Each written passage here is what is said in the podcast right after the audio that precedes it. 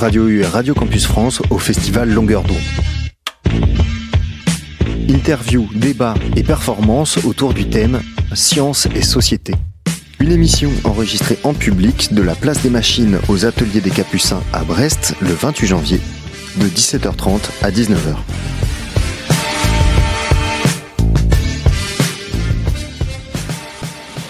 Eh bien, bonjour à toutes et à tous. Vous nous écoutez depuis le festival Longueur d'onde 2022, festival de la radio et de l'écoute, qui a investi les ateliers des Capucins de notre magnifique ville de Brest.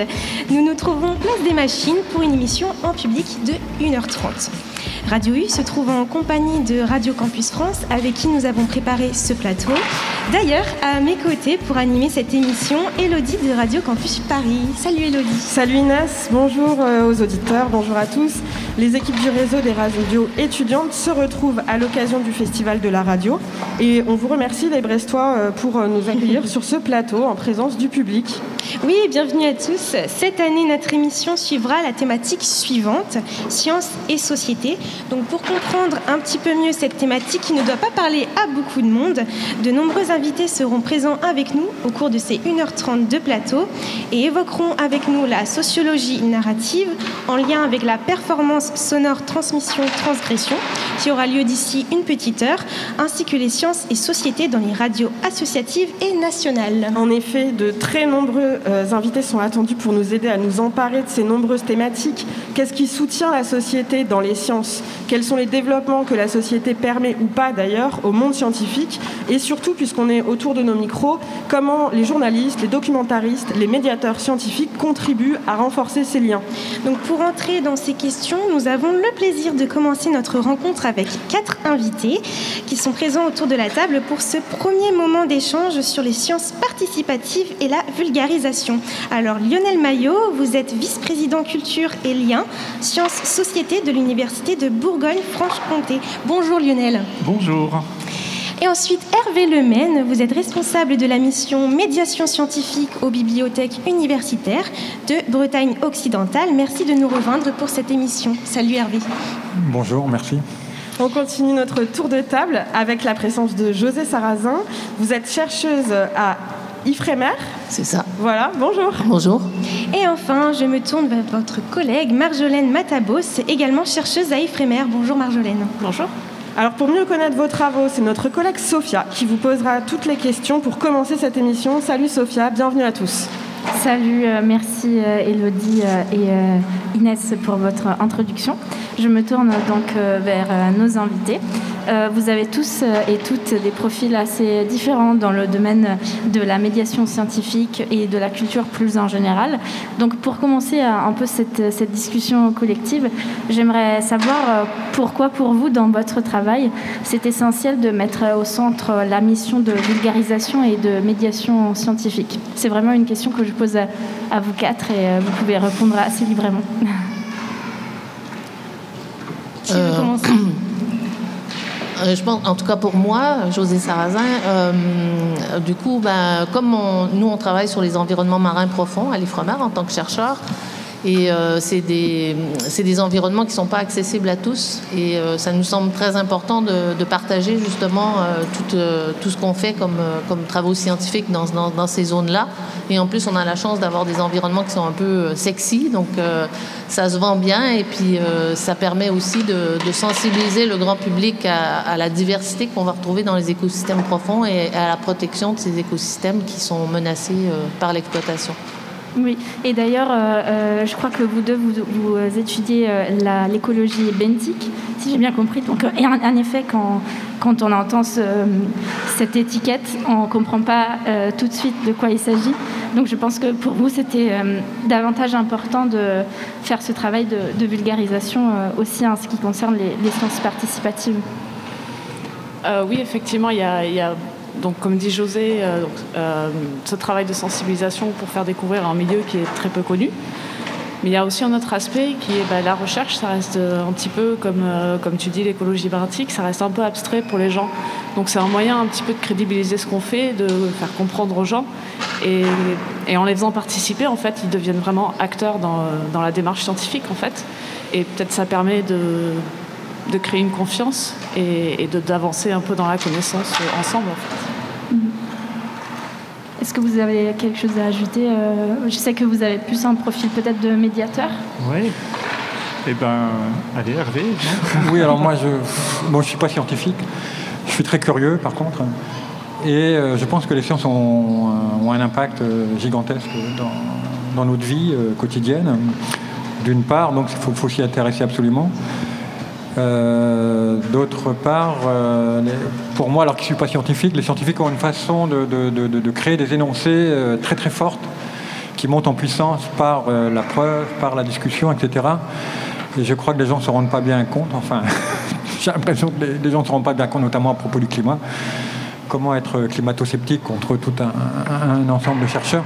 Donc il me semble important à la fois de comprendre les objets scientifiques, mais aussi euh, la façon très spécifique de penser, de raisonner, de construire un énoncé des scientifiques, y compris les sciences humaines, y compris des, juristes, des sociologues ou des économistes.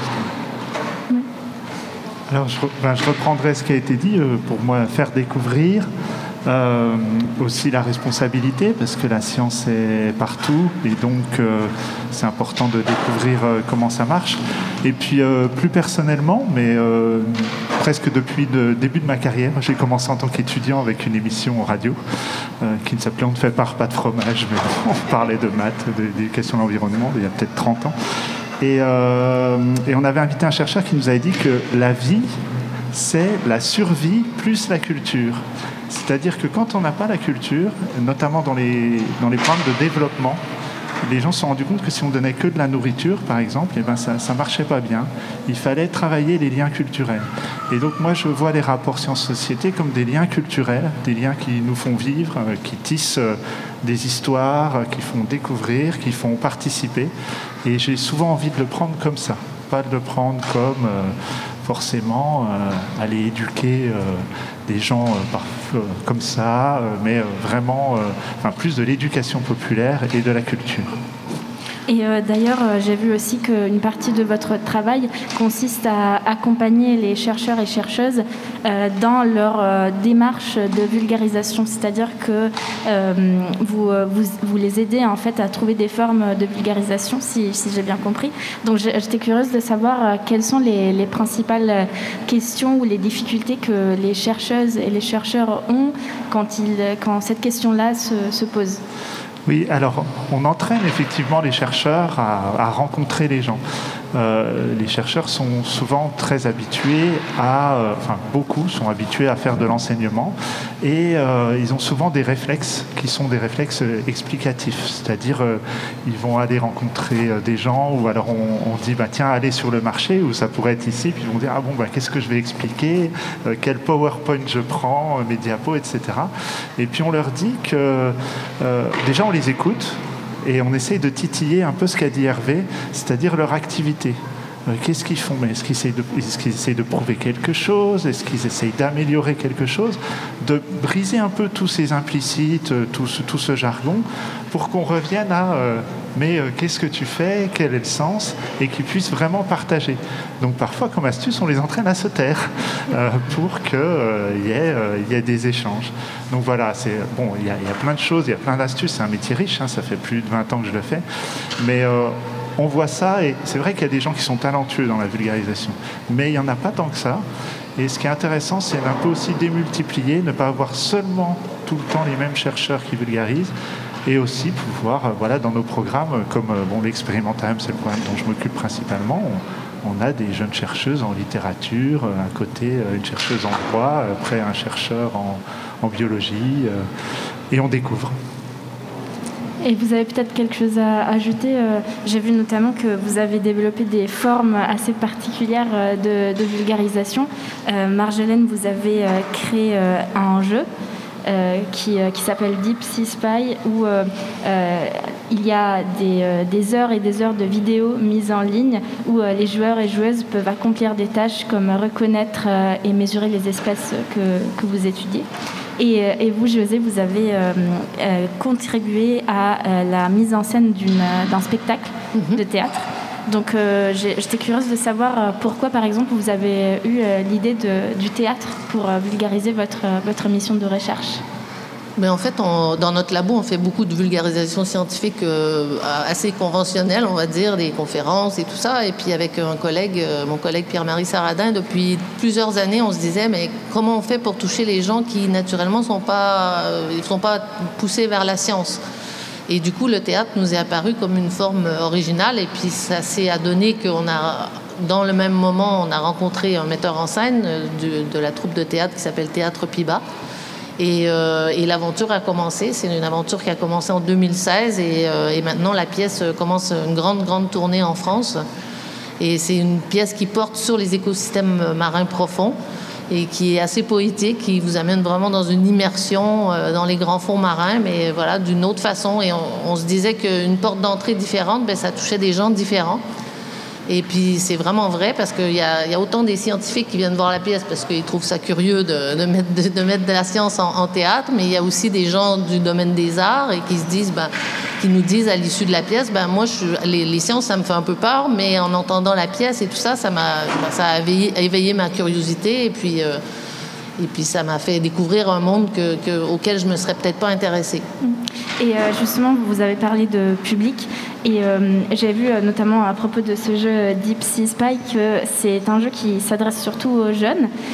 donc pourquoi c'était important pour vous de vous adresser à un public peut-être plus éloigné ou en tout cas un public jeune? Bon, alors, au début, l'idée était un peu de toucher tous les publics, d'impliquer. En fait, c'était c'est parti d'un besoin qu'on avait parce que effectivement, pour étudier notre milieu, comme c'est un environnement reculé, on, déploie des caméras au fond des océans et on acquiert beaucoup beaucoup de vidéos qu'on a du mal à noter nous-mêmes. Et donc on s'est dit bah, pourquoi pas demander aux gens finalement de nous aider euh, à noter ces images puisque les tâches ne sont pas compliquées. On regarde une vidéo, euh, on va dire là il y a un poisson, euh, là il y a un escargot, là il y a une étoile de mer. Et donc au début, c'était plutôt l'ouvrir un peu à tout le monde. Mais on se doute que quand on développe un projet comme ça, c'est difficile de toucher tous les publics. Euh, les, adultes actifs ont généralement très peu de temps euh, dans leur quotidien pour faire ce genre de choses. Et en fait, les enfants, ben, on se rend compte que euh, ils sont très facilement fascinés, ils ont plein d'idées. Quand on parlait de partage, euh, en allant dans les classes pour parler du projet, ben, on se rend compte qu'ils ben, nous disent mais pourquoi vous faites pas comme ça, pourquoi vous faites pas comme ci? Et finalement, c'est vraiment un public euh, ouvert qui, a envie de participer. Et puis c'est aussi la société de demain. Donc comme à travers ces projets, on essaye aussi de, ben, de sensibiliser sur les enjeux climatiques en milieu profond aussi l'exploitation minérale des, grands fonds, eh ben, finalement, euh, cet échange avec euh, cette génération-là, euh, elle, est, voilà, elle a un sens pour, le futur. Mm. je pense qu'on a le temps encore pour une toute petite question qui ouvre peut-être sur la suite de cette émission qui va porter plus spécifiquement sur les sciences dans les radios nationales dans un premier temps.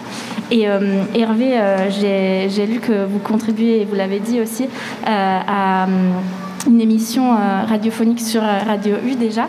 Euh, donc, pourquoi vous, avez choisi le média de, la radio pour cette mission de, vulgarisation ou en tout cas de médiation scientifique? En fait, déjà, bon, je fais, au départ, je fais des, tables rondes et des interviews de chercheurs et, de doctorants. Et bon, l'interview se déroule, il peut y avoir beaucoup de monde, il peut y avoir peu de monde et ça, part. Donc je pensais qu'il fallait capitaliser déjà, c'est-à-dire valoriser, capitaliser, garder. Et après, c'est un peu le hasard. Euh, Radio U, j'ai la chance d'avoir rencontré, euh, j'ai oublié son nom, mais de, Radio U euh, qui a précédé Pierre-Louis, Morgane. Et elle est venue voir ce que je fais, et puis ça lui a plu, et après on a pensé la transposition. Donc, un, un peu le hasard, enfin, un, la nécessité, deux, le hasard, hasard et nécessité. Et après, euh, j'écoute beaucoup la radio. J'écoute beaucoup. Euh, d'ailleurs, mes tables rondes, je les prépare en écoutant des, émissions de France Culture, par exemple. Et la, radio qui connecte à une voix, sans tout le reste, je trouve à la fois euh, peut parler de science de manière très précise et en même temps entraîner l'imaginaire parce qu'il n'y a, a, pas de schéma, il n'y a pas de PowerPoint, il n'y a pas de. Et voilà, la radio, c'est quelqu'un qui parle à quelqu'un. Et, ça, ça me plaît beaucoup. Et en plus, bon, j'ai beaucoup aimé aussi travailler chez vous, chez Radio il faut le dire. Avec plaisir. Merci beaucoup à, tous les quatre. Et je vous laisse donc la parole, Elodie. Oui, merci beaucoup, Marjolaine Matabos et José Sarrazin, d'avoir été avec nous sur ce plateau. Je vous libère. Merci. Et Lionel et Hervé, bah, vous restez avec nous euh, pour le prochain échange sur sciences et société dans les radios nationales. Et pas que d'ailleurs, car vous êtes avec nous pour toute l'émission. Oui, merci à tous les cinq pour cette introduction qui nous permet de mieux nous représenter ces, ces propositions de vulgarisation. On espère, chers auditeurs, que vous aussi, vous continuez cette deuxième partie d'émission entre, en notre compagnie. Mais avant, une pause en musique avec Bring the Light, un titre de Goldenberg avec Pajaro Sunrise, un extrait de son nouvel album apparaît en février prochain sur la Belle Record.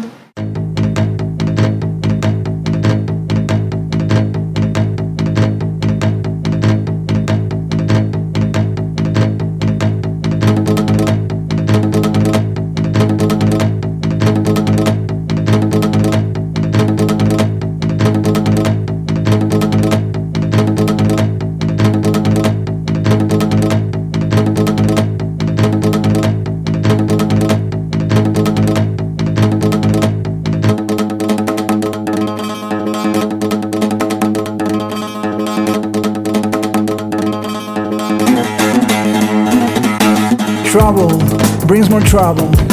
Usher, smell of fire.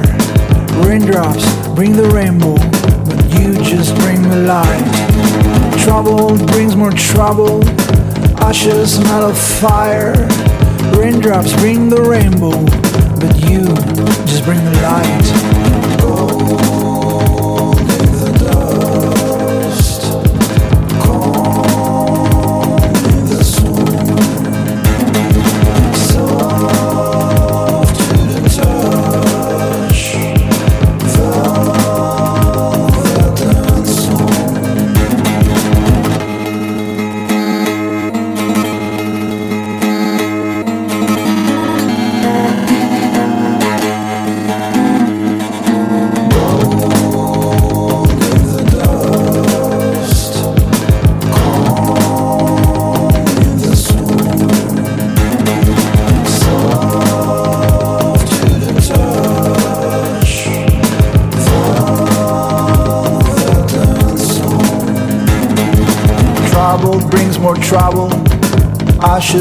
Fire. Raindrops bring the rainbow, but you just bring the light. Kisses make you human, falls make you strong. Somehow we're all different, somehow we don't know. Trouble brings more trouble, ashes smell fire. Raindrops bring the rainbow, but you just bring the light.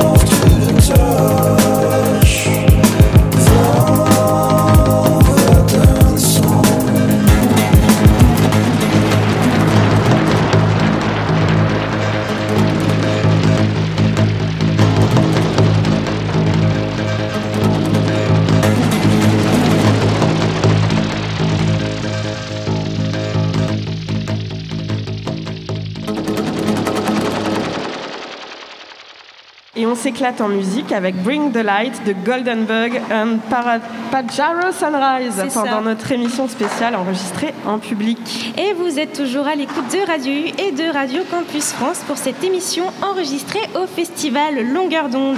Et pour cette deuxième partie de rencontre sur les sciences et la société, de nouveaux invités ont rejoint la table pour nous parler des radios nationales. Caroline Lachowski, vous êtes journaliste à RFI, vous animez une émission autour de de la question. Et d'ailleurs, vous animez aussi à l'occasion du festival une émission spéciale ici même au Capucin. Bonjour. Oui, ça va être demain. Bonjour. On va, on va, demain, on va enregistrer ici une émission autour des fonds marins, des sons des fonds marins, très radiophoniques, et des chercheurs qui travaillent avec des musiciens et des compositeurs autour de ces sons marins. On a hâte d'entendre ça. Vous êtes accompagnée de Lydia Benitsak. Bonjour Lydia. Vous êtes journaliste scientifique indépendante et vous contribuez également à France Culture. Voilà, tout à fait. Bonjour. Nous sommes toujours en compagnie de Lionel Maillot et Hervé Lemaine pour vos expertises euh, en matière de diffusion des savoirs scientifiques. On peut, Voilà. dire ça. Voilà. On peut le dire.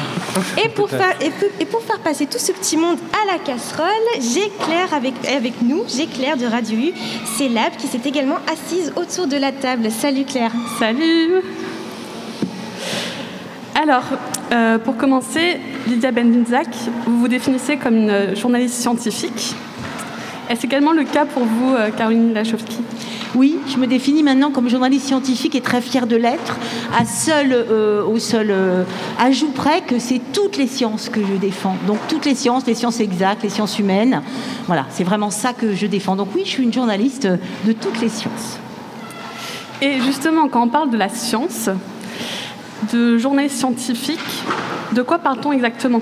Euh, Quels sont vos curseurs, vos balises dans la réalisation de vos sujets que vous utilisez euh, Alors moi, mon cahier des charges, entre guillemets, c'est sur RFI, donc c'est Radio France Internationale. On est écouté partout dans le monde entier, beaucoup en Afrique francophone. Donc moi, j'ai un premier cahier des charges et un premier... euh, je regarde vers le sud, donc toute la science qui peut se faire au sud ou pour le sud, ça m'intéresse. Et mon cahier des charges, c'est vraiment, au départ, j'avais dit, je veux bien faire un magazine scientifique, mais je veux qu'il y ait toutes les sciences. Et je veux qu'on ait du temps. Vous, avez du temps autour de cette table, c'est génial. Je veux qu'on écoute les chercheurs et les chercheuses. Donc ça s'appelle autour de la question pour qu'il y ait une grande question centrale qui puisse intéresser tout le monde et un ou deux invités, euh, des chercheurs. hein. Moi, je veux qu'ils soient dans le travail, qui s'en servent. Et voilà, mon cahier des charges, c'est je traite de toutes les sciences. Il faut que ce soit abordable, écoutable, mais on peut aller dans du très pointu. Et ça peut être ludique. Et on met de la musique, et on met des sons. Enfin, voilà quoi. C'est pas, c'est pas réservé à une élite, pas du tout. Bah, pour, euh, pour euh, justement par rapport à vos sujets, là j'ai j'ai noté euh, vos derniers sujets que vous avez passés à RFI. Oh, vous avez bien travaillé. pour l'émission autour de la question. Et bah voilà, par exemple le 24, il y avait, vous parliez d'explorer le monde quantique. Euh, le 19, c'était euh, pourquoi sommes-nous tentés par le paranormal et à qui profitent nos fantômes? Donc voilà, quelque chose euh, qui peut être un peu, ouais, c'est différent comme ça par rapport à vraiment de la science comme on l'entend. Mais, mais c'est justement, alors même les questions de paranormal, de fake news, de comment on fait, il faut bien faire la différence entre ce qui est vrai et puis le fait qu'on fait plein d'émissions neuro sur le cerveau, qu'on se raconte tout le temps des histoires. Donc, il ne faut pas mettre de côté ceux qui ont raison, ceux qui ont tort. C'est pas ça du tout. La science, c'est de la recherche. On remet tout en question. C'est du doute. Donc, vraiment, on a le droit de se poser toutes les questions possibles. En fait, le seul souci, c'est quand on dit moi, j'ai trouvé la réponse et il y a celle-là. Là, on a tort. Mais autrement, franchement, en science, et puis on fait la différence entre ce qui est de la recherche, ce qui est de la poésie, ce qui est de l'imaginaire, ce qui est de l'histoire. Mais le champ est très large. Et bizarrement, nous, nos auditeurs, quand on fait du quantique, ou ils adorent ça. Des trucs très compliqués. On peut faire des mathématiques, on va en faire bientôt, avec un chercheur qui dit que les maths, c'est l'intuition. Moi, j'ai pas fait de sciences. Moi, les maths à l'école, ça me plaisait pas. Mais maintenant, quand je rencontre des physiciens ou des mathématiciens, je suis subjuguée. Pour moi, ils, ils- ils ont en main toutes les questions qui vont se poser. En même temps, ils les font passer assez bien. Et il y a une forme d'humilité chez tous ces grands chercheurs et chercheuses. Et puis, c'est des questions qui nous concernent, quoi. Donc voilà. Euh, euh, je sais pas si je réponds à votre question. Mais... Si, si, si, si. Et je voulais avoir votre regard justement, euh, Lydia, pour, euh, sur cette question de la, la science. Qu'est-ce que vous vous définissez euh, Alors pour moi, justement, je vois, plus euh, la radio un peu comme euh, une école buissonnière. C'est vraiment une manière d'apprendre en- avec beaucoup de plaisir et avec pas de contraintes, en étant seulement guidé par sa curiosité. Et en même temps, ce- cette idée de journalisme scientifique, je trouve que ça rend très humble parce que euh, l'exigence est vraiment maximale, elle est au carré. C'est-à-dire que déjà quand on est journaliste, on est censé vérifier ses sources, parler de la réalité, être certain de ce qu'on est en train de dire. Et quand on parle de science, c'est aussi le cas. Et quand c'est les deux en même temps, en fait, on a très peu le droit à l'erreur. C'est-à-dire qu'effectivement, si on a des approximations, on va tout de suite euh, euh, se faire remettre en place par des scientifiques qui vraiment, eux, ont des, exigences très haut placées. Mais l'idée, c'est un peu ce que disait Caroline, c'est-à-dire de, de, transmettre cette exigence, mais avec plaisir, avec, que les gens ne ressentent pas cette, ce travail en amont, mais qui est quand même très exigeant. Et quand on traite de toutes les sciences, un peu comme Caroline le fait, moi aussi, je suis très curieuse, je m'intéresse à beaucoup de choses, mais du coup, ça rend très humble. C'est-à-dire qu'on sait qu'on ne peut pas tout savoir sur tout, on n'est pas prof, on ne donne pas des cours, on, veut juste un peu titiller la curiosité des gens et leur gourmandise pour le savoir. Et justement, comment vous interpréteriez pardon, votre rôle vraiment en tant que journaliste scientifique qui traite des sciences? Euh, bah, c'est ça, c'est-à-dire c'est un peu une sorte de kidnapping auditif. C'est-à-dire que euh, je travaille euh, essentiellement pour France Culture, mais en général, c'est pas forcément dans des cases étiquetées scientifiques. C'est-à-dire que les gens vont écouter des documentaires. Je travaille beaucoup pour la série LSD, la série documentaire de France Culture, mais aussi d'autres cases. Hein. Ça peut être une histoire particulière, une vie, une œuvre qui a changé de nom depuis. donc on peut raconter par exemple la biographie de Darwin, et donc les gens vont, tomber sur le, le côté personnel personnel de, ce personnage, mais on va apprendre énormément de choses, c'est-à-dire il y aura des vrais morceaux de science à l'intérieur, mais les gens vont pas se méfier, ils vont pas avoir cette espèce d'appréhension euh, en se disant oh là là, ça va être ennuyeux, ça va être compliqué, je vais rien comprendre, etc. Non, en fait, on peut tirer le fil par un petit bout qui devient euh, vraiment très excitant, et en fait, les gens après se retrouvent vraiment à se poser des questions, à se dire ah, mais oui, mais pourquoi, mais comment, et en fait, ils se rendent pas compte, ils sont en plein milieu de la science, mais ça a été totalement insensible. Moi, je suis tout à fait d'accord avec ce que vient de dire Lydia. Et pour moi, le mot, c'est passeur. Moi, je suis une passeuse. On n'est vraiment que des passeurs et des passeuses. Et c'est génial de se dire ça. Euh, et, d'amener effectivement des gens. Tu dis oui, kidnapping, école buissonnière, la curiosité, c'est le seul mot. Moi, je finis mes émissions. Merci pour votre curiosité et surtout garder l'esprit libre et ouvert à tous les possibles. C'est juste ça.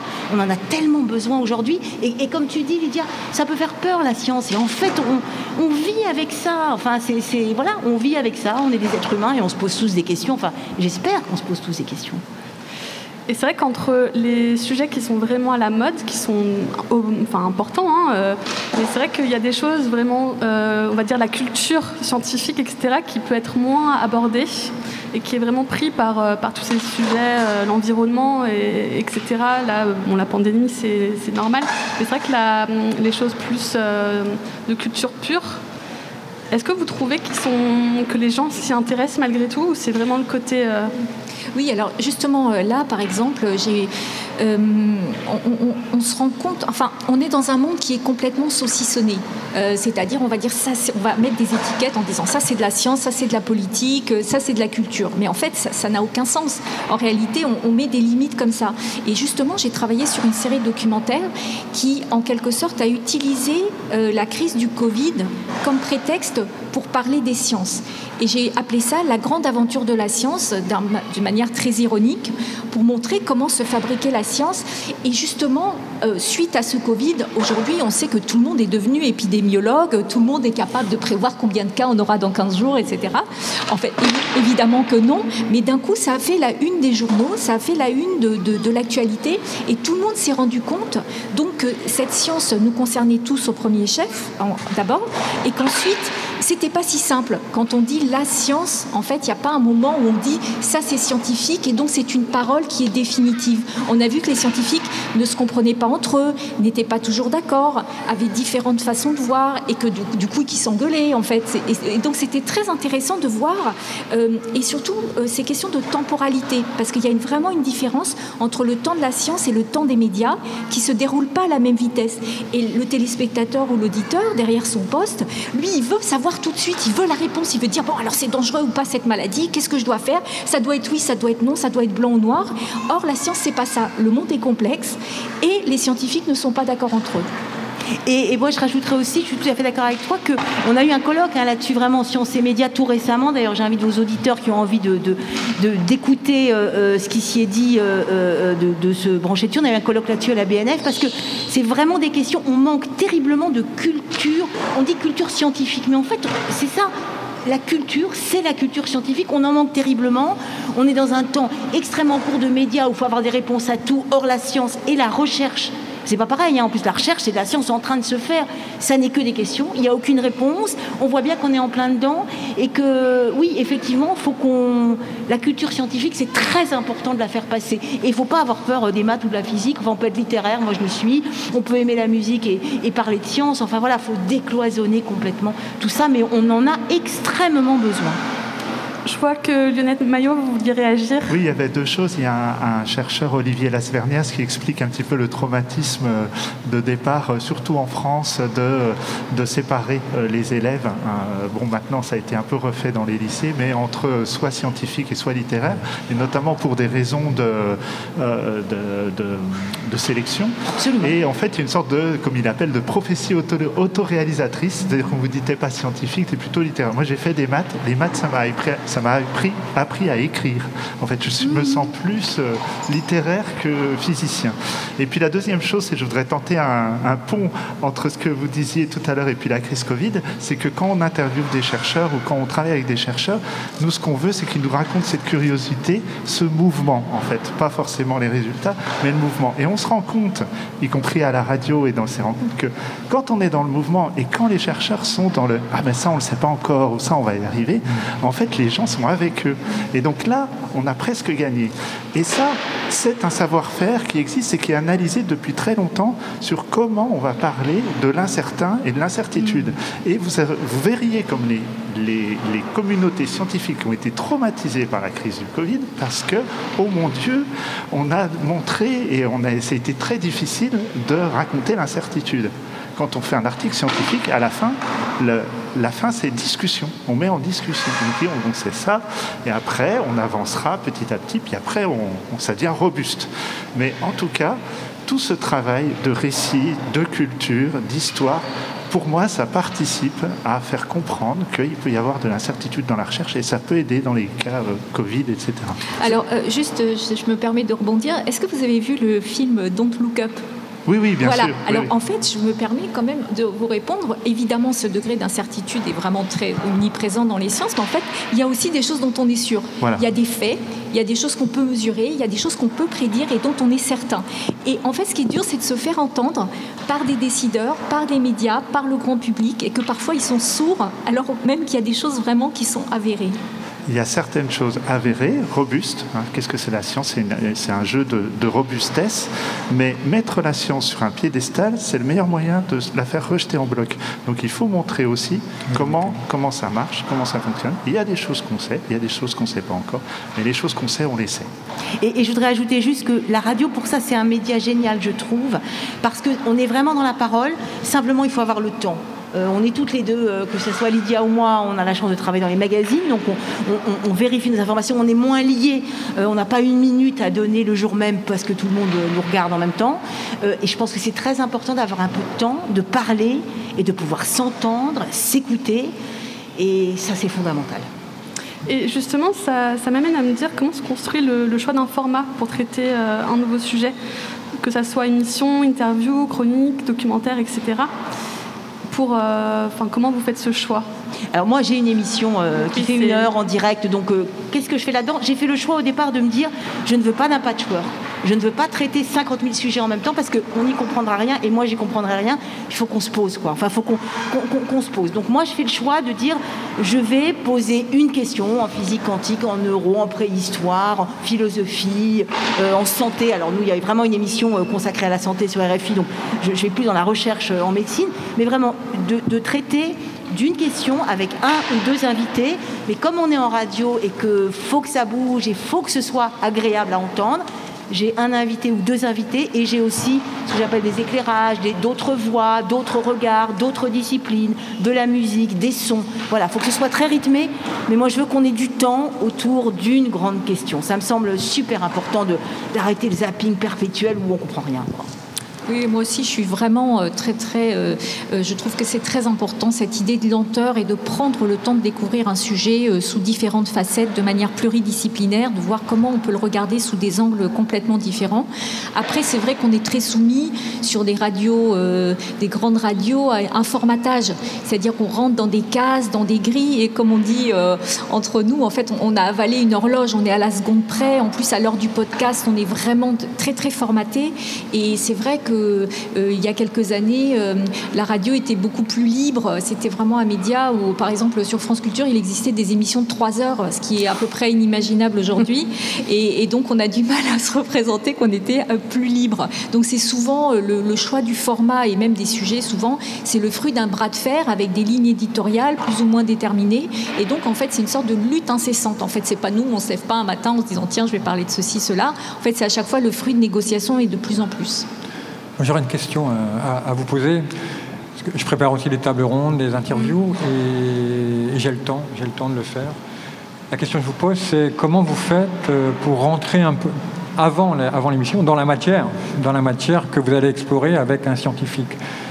Quelle posture, euh, qu'est-ce qui vous semble essentiel à savoir, qu'est-ce que vous semble pas nécessaire, etc. Comment, comment vous faites Moi, je passe beaucoup de temps avant. Hein. Je veux dire que je prépare énormément. J'ai toujours mes invités au téléphone. Alors, quand il y a un livre, je lis le livre, je me renseigne, je lis la doc, je demande aussi à d'autres chercheurs ce qu'ils en pensent. Maintenant, je commence à en connaître, donc je peux en appeler d'autres pour savoir ce qu'ils me disent là-dessus. Et je, je parle avec chacun, chacune au téléphone au moins une demi-heure avant pour voir un peu où ils vont, qu'est-ce qui leur va, qu'est-ce qui leur irait pas.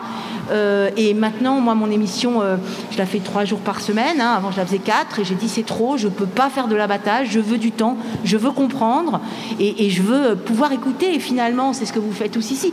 Plus on prépare avant, et plus quand on y est, ben, on peut tout lâcher et écouter ce qu'il nous dit. et moi, je suis comme mes auditeurs. C'est-à-dire que moi, j'ai pas appris, j'ai essayé de comprendre, d'interroger tout ça, mais c'est pas moi qui ai la science infuse du tout, c'est mon interlocuteur qui l'a, et c'est pas moi. Et ça, je l'oublie jamais. Vous, c'est les questions. Il faut trouver, enfin, faut avoir, faut avoir les bonnes questions. Il faut avoir les bonnes questions et que, ça puisse être aussi une sorte de cheminement, qu'on avance, qu'on essaie de comprendre, qu'on fait. Et par moments, moi, ça me gêne pas, non pas de perdre mes auditeurs, mais de partir un peu dans de la poésie, de l'imaginaire, presque de la métaphysique avec des physiciens, par exemple. C'est pas grave si on lâche et qu'on comprend pas. Enfin, c'est pas grave, ça peut faire rêver un peu aussi. Puis il y en a d'autres qui vont l'attraper et comprendre. Alors, puisqu'on est sur le temps, puisqu'on est sur le sujet du temps et des questions, je donne la parole à Claire pour euh, sa dernière question. oh, ça passe trop vite. Euh, on reviendra. Oui, avec plaisir. Après, oui. Euh, et justement, je voulais savoir, euh, là je vais parler un petit peu d'un autre chose, quelque chose aussi qui est d'actualité, tout ce qui est la désinformation, les fake news ont vraiment modifié aussi la manière. Et comment vous, ça a été, enfin, ça a modifié la manière dont vous traitiez les, vos sujets? En très peu de temps. Oui, et en même temps, du coup, je réponds à la question précédente, puisque moi, je travaille sur des formats très différents de Caroline. C'est vraiment des documentaires. Donc, quand, euh, ça dépend aussi du type de sujet. Par exemple, si je travaille sur. Euh, j'ai réalisé une série sur le nucléaire qui s'appelle À l'ombre des centrales nucléaires. Et ça, c'est le genre de sujet, on n'y va pas euh, en rigolant. Hein. Ça demande vraiment, c'est pratiquement un an de travail, d'enquête, pour éviter de dire des bêtises. Et je pense qu'une des clés, c'est de partir sans a priori. C'est-à-dire de ne pas arriver avec une idée toute faite en voulant absolument que les gens rentrent dans la case qu'on a prévue. C'est vraiment euh, l'idée d'être ouvert, d'être à l'écoute et d'avoir les gens le plus différents possible pour entendre tous les sons de cloche et effectivement peut-être après tirer une conclusion personnelle, mais d'abord d'avoir fait cette démarche d'incertitude dont on parlait tout à l'heure, qui est quand même voilà d'ouvrir la curiosité, de ne pas partir avec des idées fermées. Dans notre émission, on va entendre plein de sons de cloche. Et pour laisser un peu de temps euh, à nos invités suivants, on, va vous remercier, mesdames, d'être venues à notre rencontre pour témoigner de vos professions. C'était passionnant. Merci beaucoup. Merci et continuez. Hein, la radio, la radio, vive la radio. C'est un média magique. Et avant de passer à notre prochain sujet, je vous propose d'écouter Parents House, un extrait, un extrait du nouvel album de la Suisse Emily Zoé, Hello Future Me, qui sortira le 18 février prochain.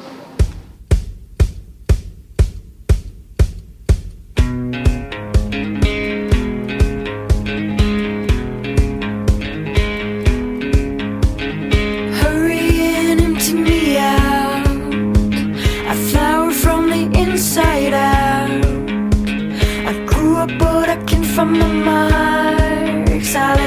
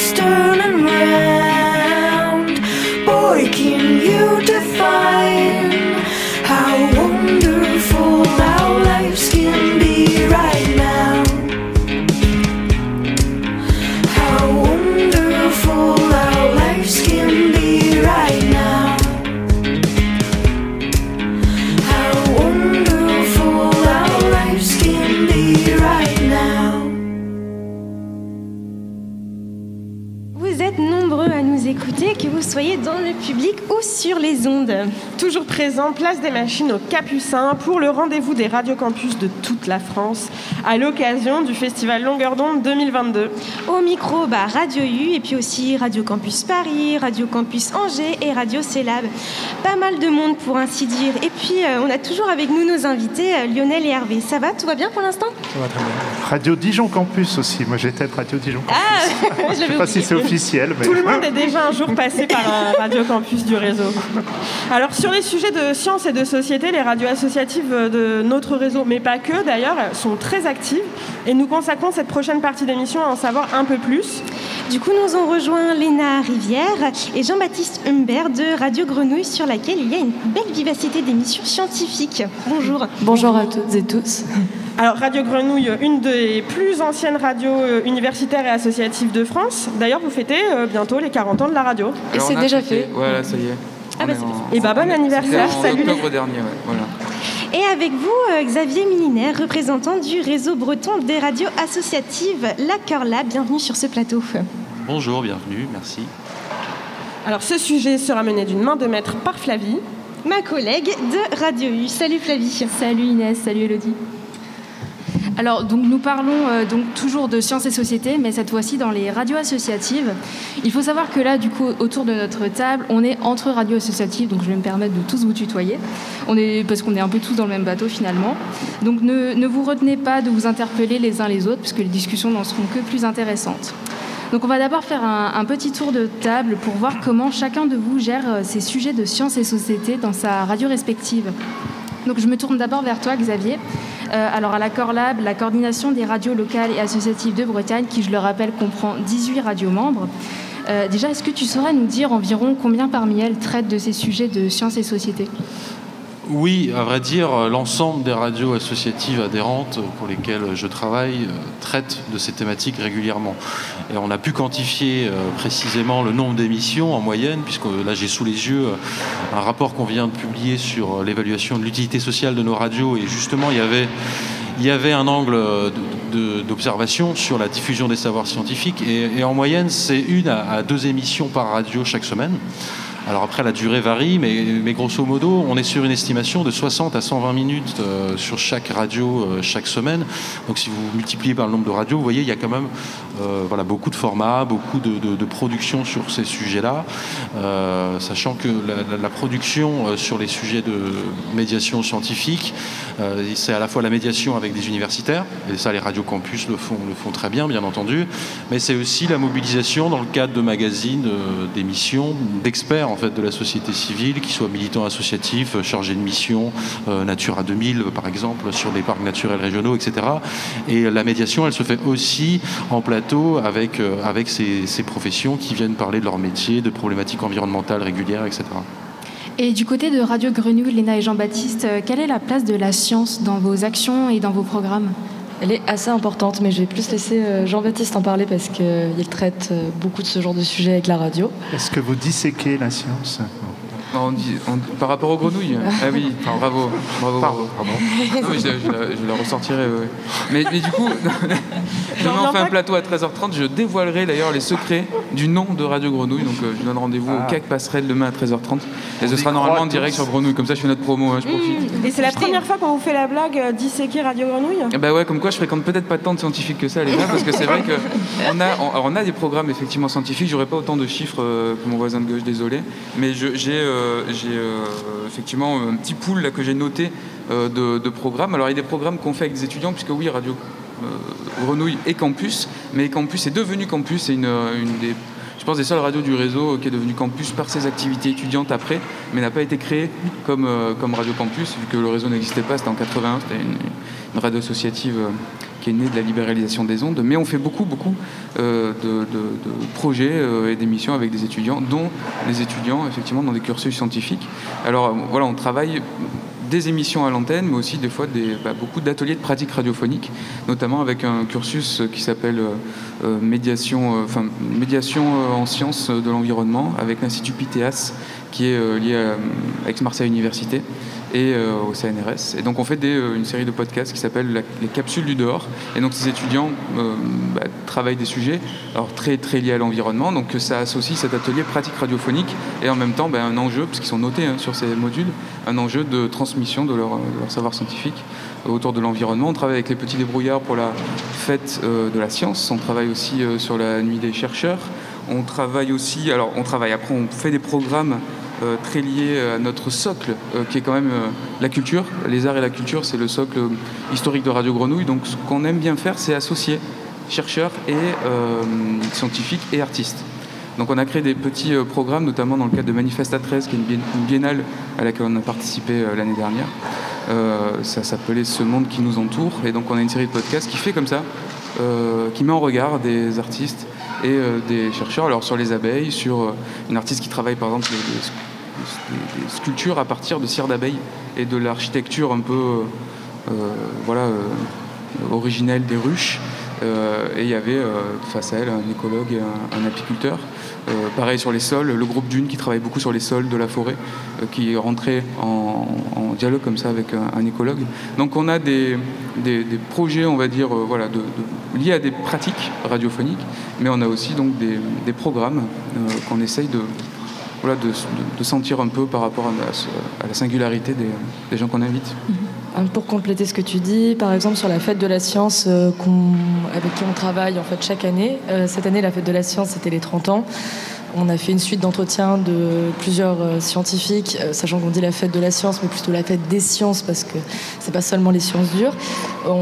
D'habitude, on fait aussi un plateau radio. Cette année, on a un petit peu varié. On a fait un reportage sur le village des sciences qui est installé à Marseille et qui permet un lien au public assez important. C'est d'autres formes radio qu'on expérimente aussi autour des questions scientifiques. Mhm. Voilà.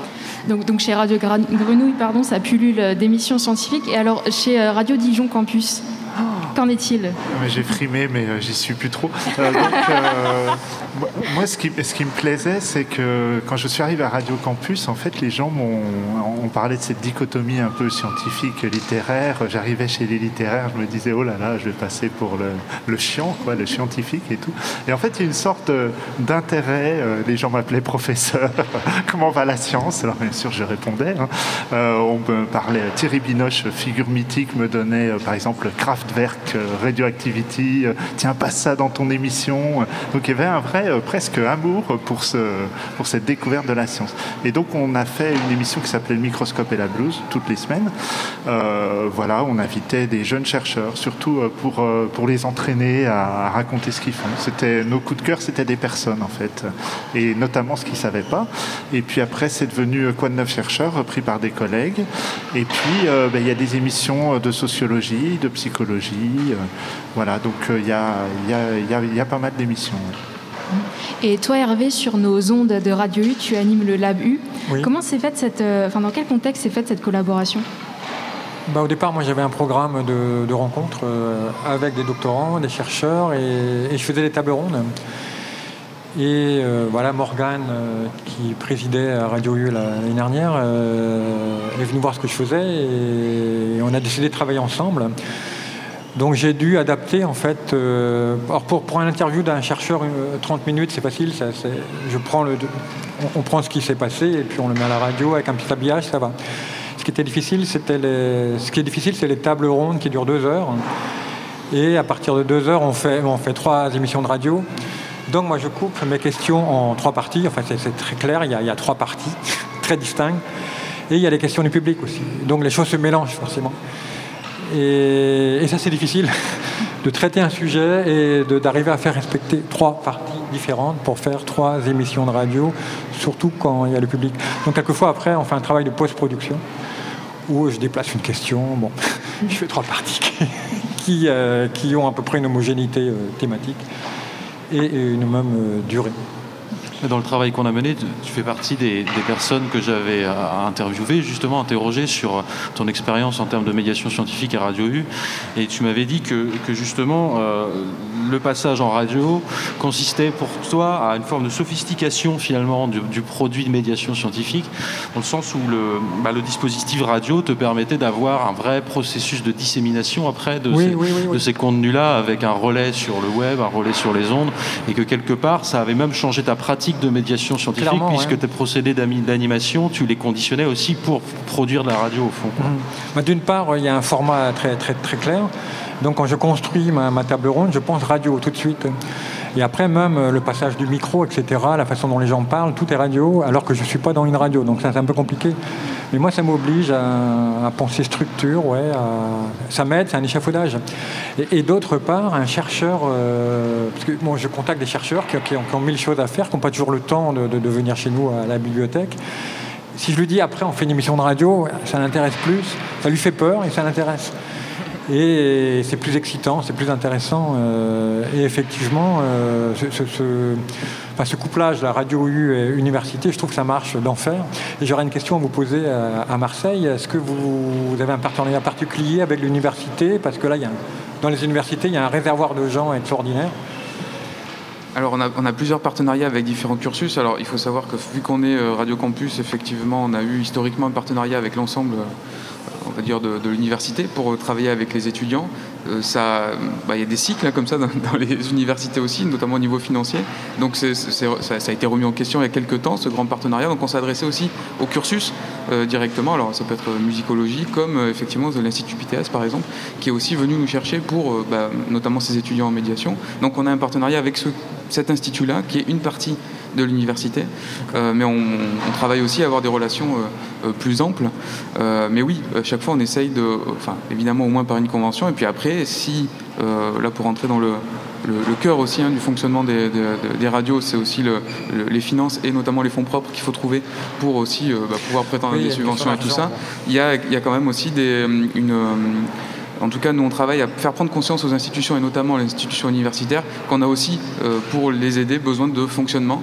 Et donc, euh, il faut aussi aller chercher un peu, euh, un peu, de, un peu des moyens. Et ça, ça- ça débloque des choses et ça, fait, ça, ça- ça leur fait nous prendre au sérieux aussi. Ça, c'est pas inintéressant. Bien sûr, oui. Et donc, de, de- voilà, de, effectivement, on travaille beaucoup et on, on- on contractualise beaucoup avec les cursus pour euh, vraiment euh, bah, que cette plus-value radiophonique soit, soit reconnue. Alors, je me, je me permets de, de revenir sur le, sur le. Je veux comparer. Moi, j'ai envie de comparer les radios, les radios nationales dont on a parlé juste avant et les radios associatives. Alors, du coup, pour moi, un des points à soulever indéniablement, c'est le militantisme. Donc, les, radios associatives sont engagées dans l'éducation aux médias et l'éducation populaire. Euh, Est-ce que, selon vous, les radios associatives ont plus à cœur d'éduquer? Je vais. Xavier, par exemple. Bah, disons que pour certaines, euh, c'est vraiment leur ADN fait, beaucoup de radios ont inscrit la démarche d'éducation populaire dans leur projet associatif dès le départ, euh, dès leur naissance, il y a 40 ans pour certaines, 30 ans pour d'autres. Beaucoup de radios depuis font de l'éducation aux médias et si si on mise depuis euh, moins longtemps, mais il y a vraiment une, volonté d'agir hors les murs et pour répondre à la commande sociétale qui est très forte hein, sur ce sur ce domaine depuis euh, depuis plusieurs années. Et, la diffusion d'une culture scientifique, elle se fait aussi dans le cadre de ces ateliers euh, d'éducation aux médias parce que quand on on fait la découverte du matériel technique de la radio avec une classe, on est déjà aussi dans un- une interaction avec avec une certaine forme de ben, de procédé scientifique Quand on explique le procédé de diffusion radio, si on fait l'histoire de la radio depuis 100 ans, on raconte finalement l'histoire d'un progrès scientifique euh, de la mise, euh, la mise en onde, etc. Mais l'enjeu aussi pour les radios sur l'éducation aux médias, quelque part, c'est de procéder à de la médiation scientifique pour nos auditeurs, première chose, procéder à la médiation scientifique pour les bénéficiaires, les usagers des ateliers. Mais moi, je milite, et à la Corlab, c'est un travail qu'on va mener, c'est pour qu'il y ait aussi une culture scientifique dans les équipes des radios. Et, à ce titre-là, nous, on va se lancer dans un projet de recherche collaborative où on a deux enseignants-chercheurs en, en sciences de l'éducation qui vont venir travailler à nos côtés, qui vont observer nos actions éducatives, c'est-à-dire avec un protocole scientifique en sciences sociales euh, voilà, rigoureux, exigeant. Et à partir de là, on va essayer de mieux critériser, qualifier nos formes d'intervention auprès des publics, voir comment la trajectoire sociale d'une action éducative se construit entre un financeur, quand c'est la DRAC par exemple, ou Jeunesse et Sport, quelle est la commande euh, du financeur de l'État, comment elle se traduit en logique d'action par un enseignant et par une radio, et quel est le bénéfice réel pour les usagers et leurs familles, leurs pères, etc. Donc là aussi, on va diffuser en fait de la culture scientifique en, travaillant avec euh, des enseignants-chercheurs, et donc c'est se doter des exigences et des protocoles d'enquête euh, en sciences sociales qui, vont nous permettre aussi de mieux qualifier nos actions, et en, ce sens-là, on va monter en compétences grâce à, grâce à cette observation-là. Alors malheureusement, on va devoir mettre fin à cet entretien. C'était super de tous vous rencontrer sur ce plateau. Euh, merci beaucoup Léna et Jean-Baptiste d'avoir été parmi nous et puis merci aussi à toi Xavier. Merci à vous. Merci à vous. Et alors, juste nous, on va avoir un blob à Radio Grenouille. On a eu l'accord du CNRS, ils vont nous envoyer un blob et on va faire des expériences dans notre open space, spécial dédicace à notre collègue Marine qui va s'en occuper une demi-heure tous les matins et tous les soirs. Fait partie des 15 000 heureux élus pour l'adoption d'un blob. Voilà, c'était notre lien à la science. Plein de nouveaux projets euh, en perspective. On se donne euh, rendez-vous pour ces nouveaux projets. On se donne rendez-vous aussi euh, après une petite ambiance musicale. On vous réserve une performance en direct du projet Transmission Transgression. On vous en dit plus tout de suite après ça.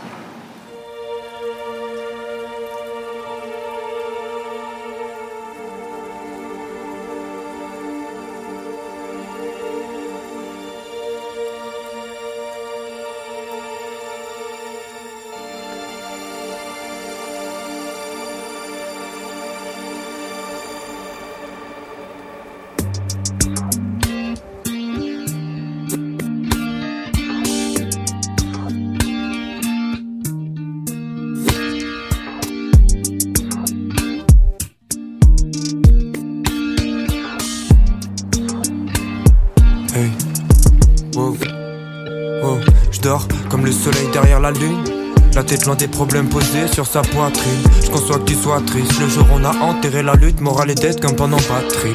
Ouais, sourire et factice, pochon et impact 10 ne sont pas les bonnes manières de recharger mes batteries. Je préfère prendre un billet, quitte à payer, passer frontières, quitter le pays. Non, je me sens pas fils de ta patrie. Ils pensent à vie détaillée, moi gratter des textes étayés, d'autres écouler des détails dans l'engrenage de cette matrice. Un jeu d'acteur et d'actrice, je suis pas leurs zinderies. Je préfère miser mon salaire de merde sur ma pseudo-vie d'artiste. Passer des nuits au stud, tu sais très bien qu'on bosse dur, loin de leur piste, leur mic, leur masque et leur costume. Victime des marques, mais leur posture n'est pas irréprochable. On achète même si c'est trop cher, donc l'anti-volant J'essaye de mettre des bâtons dans les roues de la machine. Déjouer ses règles, ses illusions et sa magie. Le ciel est sombre, je vis sous un sale temps. Ouais, ouais, ouais, ouais. Mais la pluie qui tombe ne peut pas effacer mes tâches d'un. La nuit je rêve, la nuit je rêve Tout ça la quête du minerai Je naviguerai, je naviguerai sur les strapes la ligne J'ai couleur de la rétine, j'ai plus trop d'appétit. À 3h du mat dans une ruelle dans un état pathétique. Ces types n'ont pas d'éthique, nous principes depuis la tétine. Le camé se gratte les veines quand le dealer ne fait pas crédit. Wow, des fois je me fais discret. J'écoute mes vieux discrets et je me tiens loin de la street Cred, des fois je me dis qu'on a bien fait de réessayer. Une fois que les conditions s'y prêtent, je t'ai vu de si près. Qu'on a fini trop loin, mais maintenant je suis prêt. Des histoires qu'on trouvait drôles, un souvenir si bref.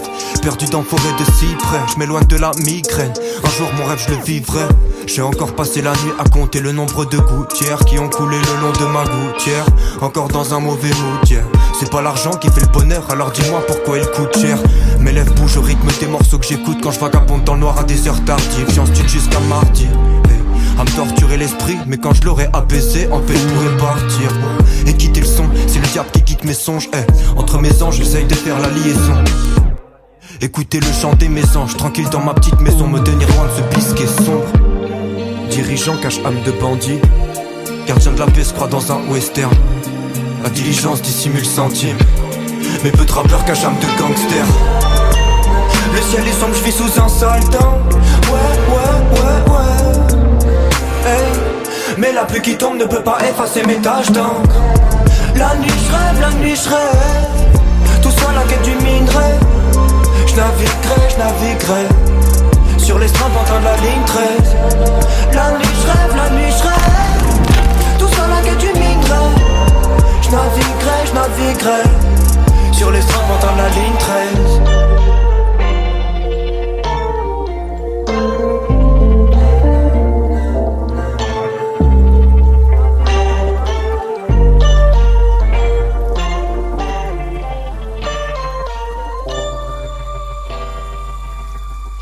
Pluie de l'artiste local DK pour nous emporter vers l'avant-dernière partie de notre rencontre.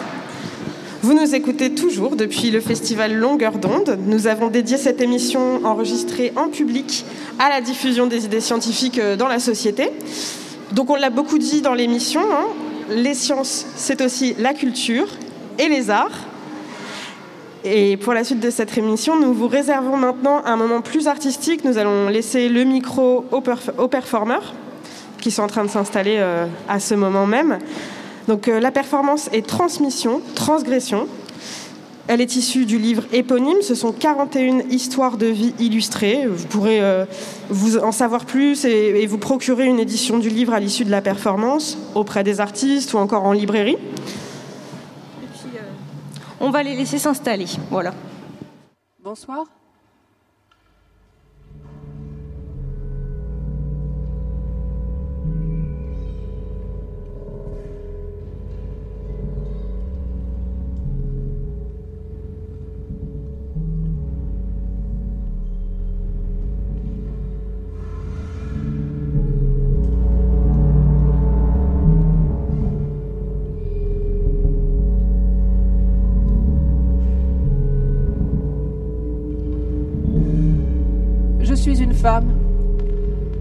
Je suis né en 1937. Pendant la guerre, les hommes étaient partis au front. Les femmes s'occupaient seules des fermes. Ma mère a eu du mérite. Elle travaillait comme deux hommes.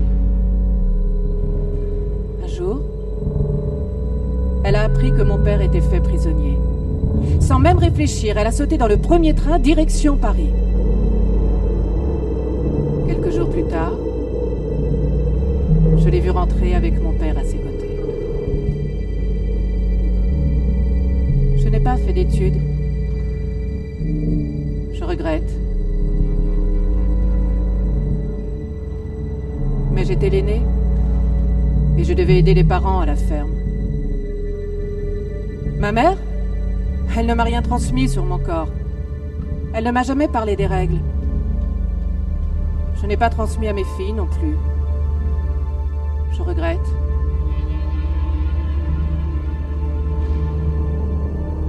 Elles me l'ont reproché. Mais on n'osait pas. On ne savait pas quoi dire. On ne nous avait pas appris. J'ai été fille-mère. L'enfant est né alors que je n'étais pas mariée. Mes parents étaient très en colère. Ils n'étaient pas contents, mais alors pas contents.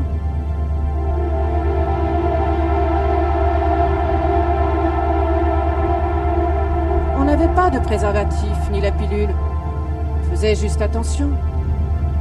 Les femmes ne parlaient pas de sexualité entre elles. Quand je me suis mariée avec un autre homme, j'ai dit à mon futur époux que la condition, c'était qu'il accepte le petit. Je me suis mariée en blanc, à l'église. Le curé n'a rien dit, mais les autres filles, dont ma cousine, me montraient du doigt.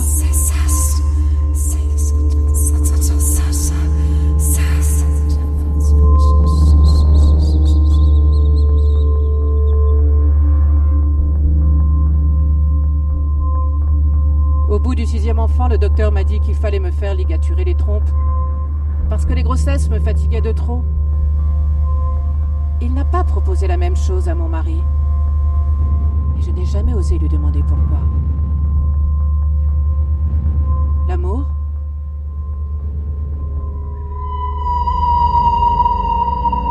Ce n'était pas toujours drôle. Vous savez, je n'ai jamais porté de pantalon que des robes.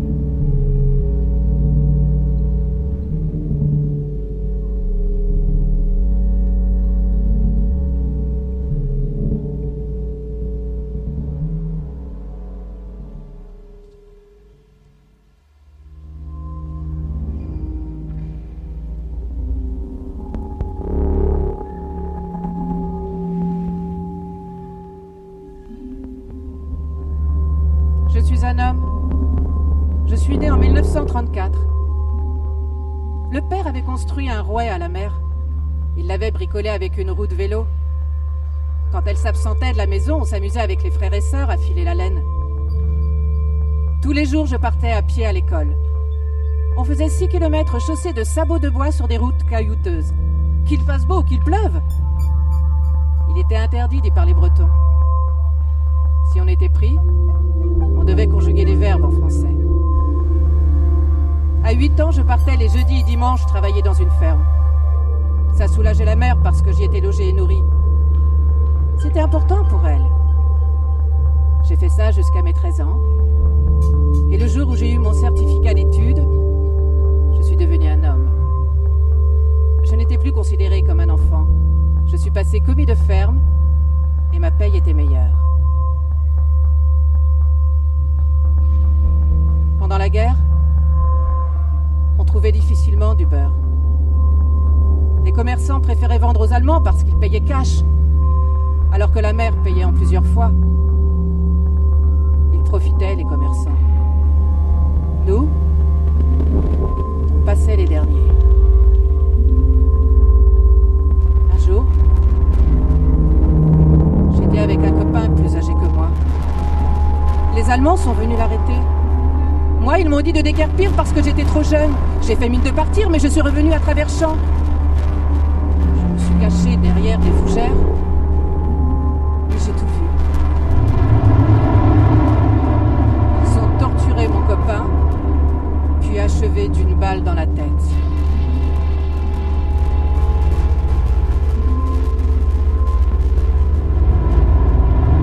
Ça marque pour toute une vie. Plus tard, ils ont capturé mes deux frères aînés. Ils les ont questionnés sans cesse, une journée entière. Ils les ont fait s'asseoir au milieu d'un champ et prévoyaient de les fusiller à la nuit tombée. Dès que la mère l'a su, elle est allée les trouver et a obtenu qu'ils les libèrent. Pour les remercier, elle avait promis de leur préparer un repas. Ils sont venus casser la croûte à la maison. Elle leur avait préparé une omelette avec du pain et du cidre. Le lendemain, la voisine a commencé à raconter que la mère était du côté des Allemands. La mère est allée la trouver elle s'est fâchée. Et s'en est restée là. Ma mère était une femme de caractère. Elle savait se défendre. À la libération, les patriotes tondaient les femmes. J'en connaissais. On ne savait même pas pourquoi elles étaient tondues. Alors que je connaissais des collabos qui auraient dû être fusillés.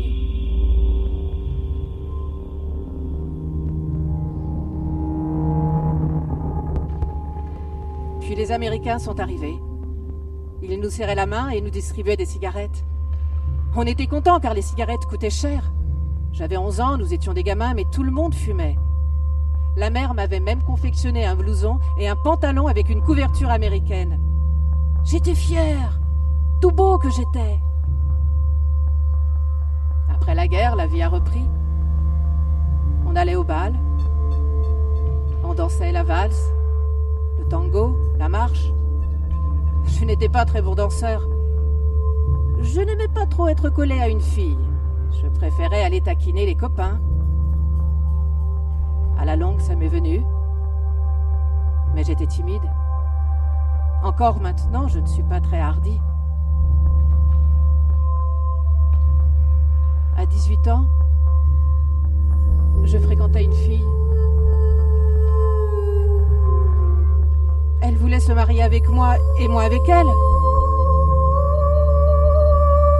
Son père voulait m'avoir comme beau garçon. J'étais fière de ça. Je suis allée voir la mère et je lui ai dit Mam, est-ce que j'ai le droit de me marier? Vous savez ce qu'elle m'a répondu? Apprends donc à moucher ton nez avant.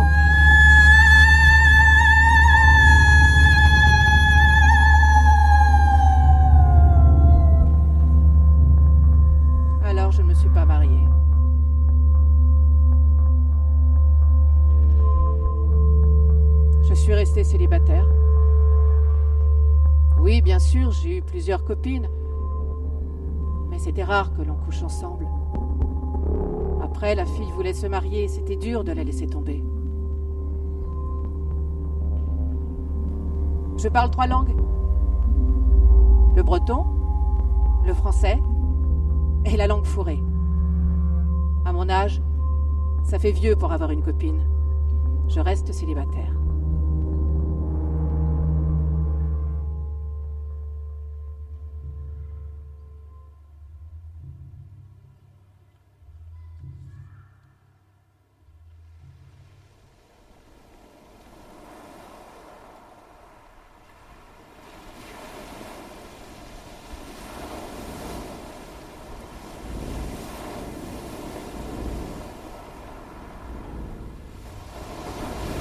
Je suis un homme. Je suis né en 1962, à 9h30 précise, à Brest. Nous étions 12 enfants. Moi, je suis le numéro 10, le meilleur. J'étais un cancre à l'école. Moi, ce que je voulais, c'était aller dans la marine marchande. Après la cinquième, je suis parti travailler à l'école maritime. La mer, le port, voilà ce qui m'attirait. J'ai trouvé ma voie. C'était le bonheur. Je me suis mariée à 19 ans. Elle s'appelle Noël. On s'était rencontrés lors d'une course à pied. On s'est fréquenté six mois, puis on s'est mariés. On n'a pas eu d'enfants, je n'en voulais pas. J'étais devenue marin de commerce. On a divorcé au bout de sept ans parce qu'elle me trompait. Moi, je travaillais sur les bateaux. J'étais heureux. C'était toute ma vie. J'ai rencontré une autre femme, Marie-Élise. J'ai une fille avec elle. Mais elle non plus ne supportait pas que je parte longtemps en mer. Elle n'a pas supporté l'absence. Elle est partie avec un collègue de métier. Quand je partais en mer, ma femme me trompait. Si moi je la trompais? Oui. On se trompait mutuellement. J'ai toujours été trompée, mais c'est vrai aussi que j'ai toujours trompé. Depuis que mon ex s'est remarié, je ne vois plus ma fille. Cela fait 11 ans. Tant pis pour elle si elle ne veut plus me revoir. Je lui ai écrit, elle ne m'a pas répondu. Elle ne veut plus me voir, alors je ne veux plus la voir. Ce n'est plus la fille à son papa. Dommage pour elle et son héritage. Mais pour moi aussi, c'est dommage.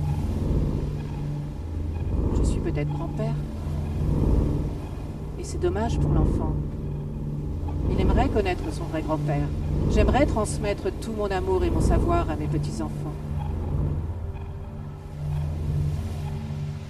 Je n'ai jamais eu de chance avec les femmes.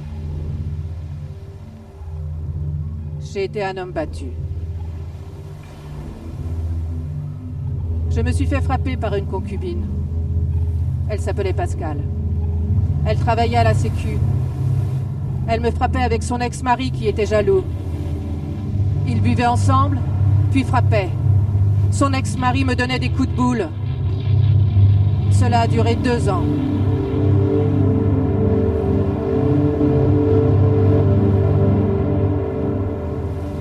Si j'ai porté plainte?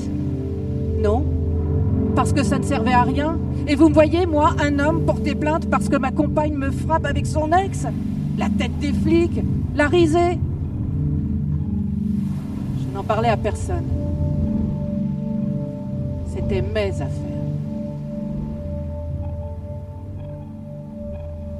On me surnommait le bidouri, ce qui veut dire en breton le petit malheureux.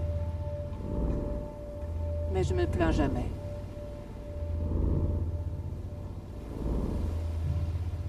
Je me souviens quand je partais en mer. À 21 ans, je suis partie dans les sous-marins pendant 18 mois. C'était super. Non, il n'y avait pas de femmes dans les sous-marins. On partait 67 jours, c'était la super ambiance. Non, pas droit à l'alcool. Juste un verre de Ricard tous les dimanches. Mais rien qu'avec un verre et la pressurisation, on était déjà sous. Non, pas de viol entre les garçons. Au contraire, c'était très solidaire, plus qu'ailleurs. Puis je suis partie dans la marine marchande. Cela se passait très bien. Bien sûr, il y avait des bagarres. Oui, ça buvait beaucoup puisque tout était en duty free. Oui, il y avait des femmes sur le bateau. Il y en avait une qui était Bosco, c'est-à-dire maître d'équipage. Elle s'appelait Nathalie. Elle avait une vingtaine d'années. Elle commandait de la même façon qu'un homme et venait prendre l'apéro avec nous au bar des officiers. Parfois, le supérieur essayait d'abuser d'elle, mais avec nous, elle était respectée. C'est elle qui choisissait son équipage. Et on a fait cinq tours du monde ensemble.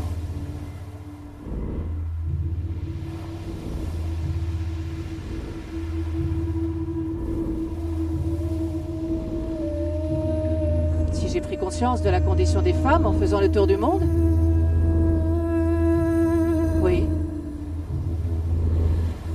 pris conscience que les femmes étaient esclaves dans beaucoup de pays.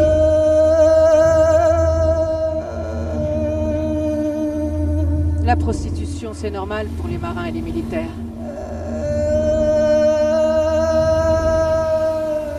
À Bombay, les femmes étaient en cage comme des animaux. Il y avait des gars qui y allaient, moi ça m'écœurait. La condition des femmes au Brésil, c'était moche. Tout le monde crevait la dalle et toutes les femmes se prostituaient. Mais attention, fallait pas changer de prostituée pendant ton séjour, sinon elle se fâchait.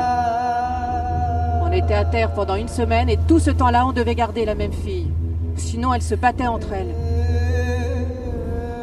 Oui, il y avait des homosexuels sur le bateau. Ils se faisaient accepter. Eux, ils allaient voir des prostituées hommes.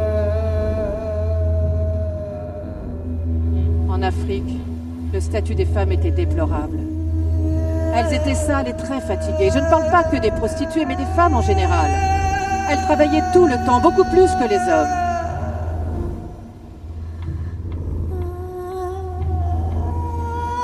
Les femmes en Europe du Nord sont sympas. Et en Norvège, elles aiment l'alcool, comme au Brésil. En Afrique musulmane, on ne voyait pas les prostituées. Il y en avait, mais je ne suis pas allée les voir à cause du sida. Je n'avais pas confiance et c'était plus compliqué à trouver. En Russie, c'était super. Les femmes étaient au top. Elles étaient très belles et très propres. Elles étaient faciles à trouver, même si le commissaire du peuple nous suivait. À Hambourg, elles étaient canons. Elles avaient un carnet de santé. Elles devaient nous le montrer. On ne voyait jamais leur Mac. S'en mêlait pas. Tous les gars y allaient. Du commandant au novice. Une fois à Montevideo, mon chef mécano m'a emmené voir les prostituées. Il m'a même payé le dîner et le champagne.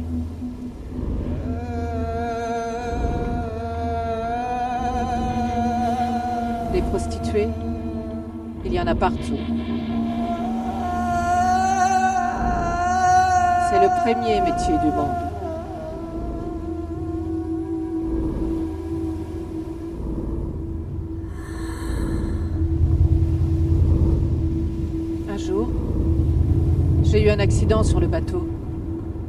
Un bout s'est enroulé autour de ma jambe à cause d'un gars qui a mal fait son travail.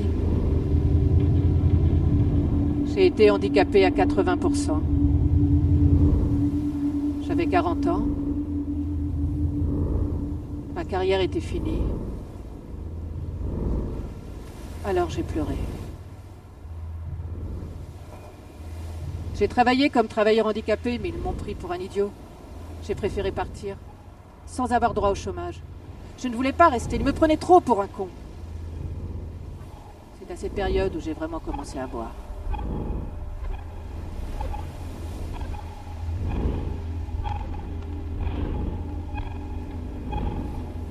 Cela fait à peu près trois ans que je suis ici au foyer, mais j'aurai un appartement en juin. Si je suis content, j'ai hâte. Ici, ils sont graves, ils n'ont aucun respect. Ce que je voudrais, rejoindre mon fils à Nouméa. Oui J'ai un fils que je n'ai jamais vu. C'était durant un de mes tours du monde. Un soir, je suis allée en discothèque. J'ai rencontré une femme. On a fait l'amour. On est resté quelques jours ensemble. Après être rentré en France, elle m'a envoyé la photo de mon fils. Il a les mêmes yeux bleus que moi. On s'est écrit quelque temps. Je lui envoyais de l'argent. Après, je n'ai plus eu de réponse. Mais j'aimerais le retrouver.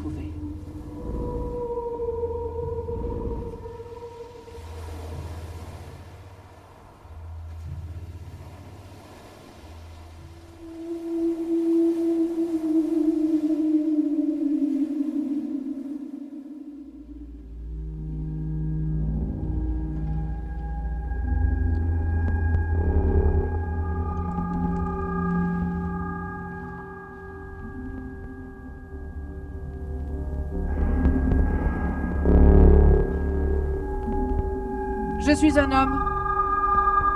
Je suis né en 1951. Ces tatouages sur mes bras? Je les ai faits quand j'étais jeune avec un copain. On faisait ça avec un crayon.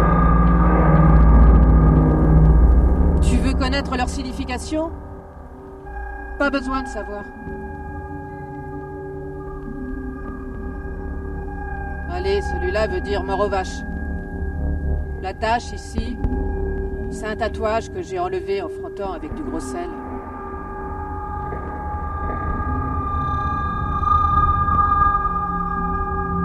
Un jour, elle m'a quitté. Par désespoir, j'ai sauté dans le vide. Je me suis réveillée dans une chaise roulante.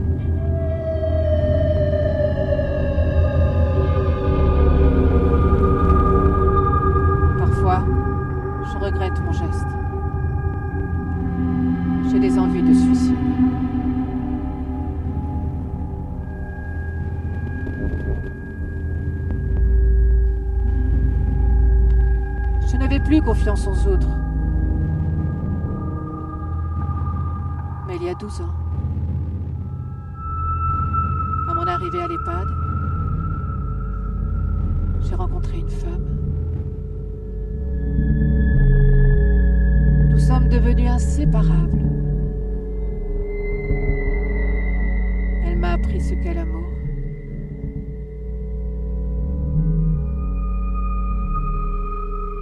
Elle est décédée l'année dernière. Je suis restée près d'elle jusqu'au bout.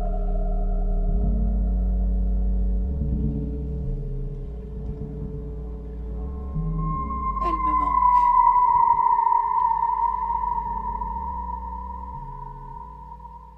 Merci.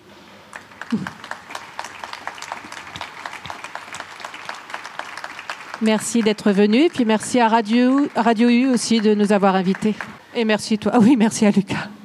Merci Lucas. Oui, merci. Vous venez d'entendre la performance Transmission, Transgression, à la voix Sophie Degano, création sonore et in- instrumentiste Eric Cervera et Roman Rosser. Merci à vous. C'était euh, important de faire sentir que la, la science, c'est aussi sensible et ça nous l'a bien rappelé dans cette émission.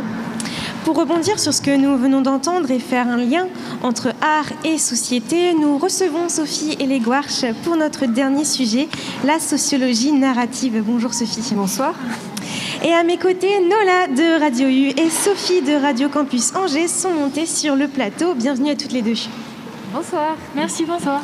Toujours à nos micros, euh, Hervé et Lionel. Vous pourrez aussi réagir euh, aux questions posées par Nola et Sophie éventuellement. D'accord, merci. Éventuellement. hein. Éventuellement, ok, je suis prête. Euh, donc bonjour Sophie. Euh, on va parler de sociologie narrative en réaction avec la performance. Avant, j'aimerais revenir euh, sur ce que c'est euh, de la sociologie narrative. Euh, donc ça serait euh, rompre avec la tradition des sens sociales pure et dure qu'on connaît en utilisant le récit pour raconter les mondes. Alors nous, on se posait la question, euh, quel sens est-ce que vous donnez au récit dans votre pratique? Alors du coup, euh, pour revenir un peu sur la sociologie narrative, donc euh, forcément il y a le terme sociologie, donc ça vient de la sociologie, mais c'est globalement les sciences sociales et du coup le narrative, la narration et incorporer un peu cette dimension du récit dans nos écrits. En fait, c'est vraiment s'interroger sur les formes d'écriture du social qu'on essaye de faire. Donc euh, forcément en tant que donc c'est beaucoup d'universitaires qui euh, sont à la base de ce projet. Donc c'est aussi s'interroger sur nos normes professionnelles, les codes universitaires, les formes d'écriture qu'on nous impose. Donc euh, j'en sais quelque chose parce que je suis en thèse et du coup forcément il y a des attendus assez stricts de comment on écrit une thèse pour être validé un peu dans sa discipline. Mais du coup ce qu'on essaye de faire dans cet atelier de sociologie narrative, c'est déjà de se dire que oui, il y a des sociologues professionnels, mais parler de la société, ça ne revient pas qu'aux sociologues de le faire. Plein de gens parlent de la société, comme on l'a vu tout au long de l'émission, et font le lien entre les sciences justement et la société.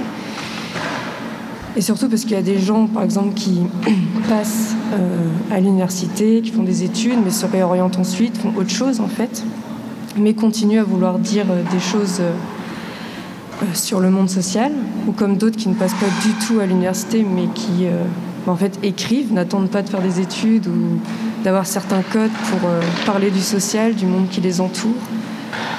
Que ce soit, ben, on le voit, la littérature, mais comme on vient de le voir aussi euh, avec la performance par euh, les arts, le dessin, que sais-je, le documentaire, par exemple sonore, comme on vient de le voir, la radio, enfin, et du coup, qui est différentes formes d'écriture qui puissent se faire. Et la narration, le récit, permet non seulement de parler des faits, du coup des choses qu'on observe, qui sont bien réelles, qui sont là, mais aussi d'incorporer des dimensions, j'entendais le mot sensible tout à l'heure, mais des dimensions justement plus sensibles. De... D'ailleurs, Sophie de Gano en parle dans l'introduction à son ouvrage et étirer justement la performance. Euh, comment on retranscrit lors de nos échanges. Parce que, par exemple, quand on est sociologue, on fait des entretiens, on s'entretient avec les personnes. Et, comment on fait euh, pour non seulement retranscrire les paroles, les discours, mais aussi euh, tout ce qui se passe lors des échanges, donc les émotions, les sensations, ce qui concerne les bruits, les auteurs, des choses qu'il euh, faut s'efforcer de décrire aussi pour donner corps aux paroles, donner du contexte, tout ça. Donc c'est vraiment tout ça qu'on essaye de faire dans cet atelier autour du récit. Et donc à présent, je vais m'adresser à vous trois. Qu'est-ce que vous avez pensé de cette performance a une appropriation en fait euh, de témoignages, on peut dire, puisque Sophie Degano parle à la première personne. Euh, qu'est-ce que ça vous dit aussi euh, d'un point de vue sociologique, tout ça? Euh, bah, moi, je trouve que, enfin, pour l'émission, je trouve que c'est une belle conclusion à l'émission parce que ça fait vraiment le lien et ça montre qu'on peut justement créer des passerelles entre différents mondes, différentes formes d'écriture. Et donc voilà. Et puis, en fait, je me retrouve dans la démarche de Sophie Degano aussi. En fait, c'est là aussi que, en fait, les frontières sont poreuses et sa démarche, le fait d'aller s'entretenir avec des personnes euh, dans les centres d'accueil, les EHPAD, d'être à l'écoute, de recueillir, et l'intention de, voilà, de recueillir ces discours, mais de les transformer, d'en faire quelque chose d'autre, bah, ça me parle aussi. Et je pense qu'en fait, c'est là qu'on voit qu'on a différentes méthodes, mais qu'on peut se retrouver sur certaines choses, euh, certaines démarches en tout cas. Et vous deux, qu'est-ce que vous en avez pensé? Alors, moi, deux choses qui ne sont pas aussi riches que ce qui est dit. euh, ça m'a fait penser à la vulgarisation scientifique et tout simplement en fait que la vulgarisation, ben voilà, on se rend compte que c'est c'est pas du tout une simple traduction. Parfois, on pense qu'il suffit de traduire ou d'expliquer ou de faire de la didactique. Et là, on peut voir toute la créativité qu'il peut y avoir et toute la toute la liberté qu'on a envie et qu'on peut prendre. C'est pour ça que c'est un beau, un beau métier euh, pour s'approprier euh, une matière euh, qui vient de la science et puis la, faire bouger. Et donc, et le deuxième propos, c'est, c'est justement comment faire bouger la science. C'est que bah moi, j'ai fait un peu de recherche et j'ai eu à traiter des verbatims comme ça, c'est-à-dire des, des paroles, soit j'avais recueilli moi, soit recueillies par d'autres. Et parfois, quand on cherche ça, on fait waouh Enfin, bon, il n'y a que nous qui trouvons ça génial, etc. Et je me suis dit, ah, mais s'il y avait ces sons et tout, j'aurais envie de les relire avec ces sons. Et donc, ça, ça a un des effets de la vulgarisation. C'est-à-dire, vous voyez comme le mot est pas, pas très joli, hein, il c'est le mot qui fait mal, mais bon, euh, vulgus c'est le peuple, donc ça devrait pas faire mal. Hein. Euh, et, mais ça m'a fait, euh, fait repenser. Donc si ça peut faire cet effet miroir, euh, c'est super chouette. Et donc, euh, mais bon, la grosse chose, c'est que j'ai été très ému. Non. Moi, je vois bien ce que le, la sociologie, enfin le fait social peut apporter à la narration.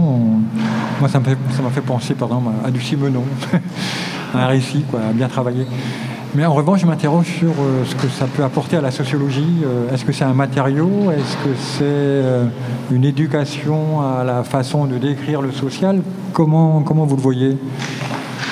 Du coup, c'est cette forme de performance, de cette forme de performance, ou même là, ce que, j'ai compris de la sociologie narrative, donc c'est un récit sur le social qui peut être endossé par le kidam, je dirais. Mm. Mais je m'interroge, oui, quel est l'intérêt pour le sociologue, pour, le, pour la sociologie, ce type d'atelier, ce type de travail, ce type d'expression?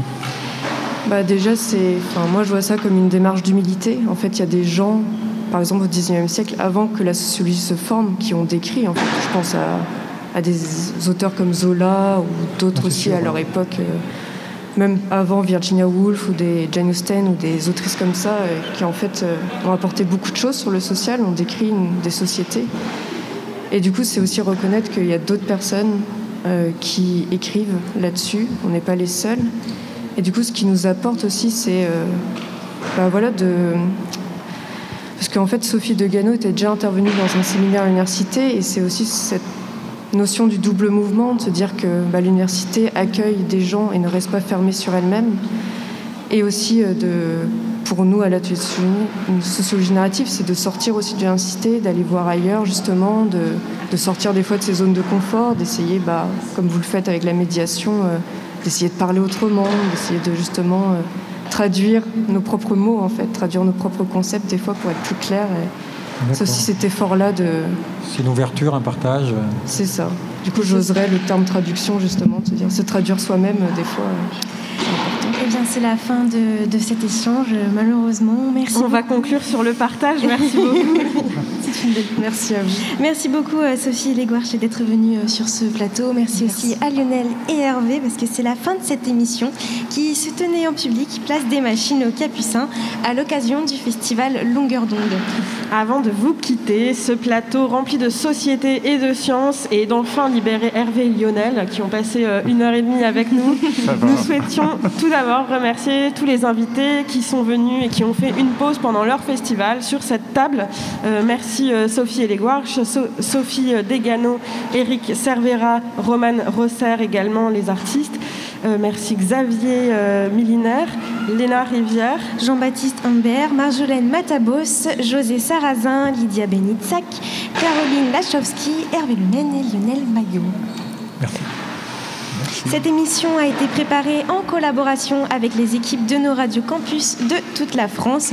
Nous remercions Émile et Pierre-Louis pour la production de l'émission ainsi que Vincent à la technique. Cette émission a été animée par les soins de nos journalistes Sophie, Nola, Flavie, Claire, Sophia. On remercie également euh, Enora, Emma et Antoine pour euh, la coordination générale.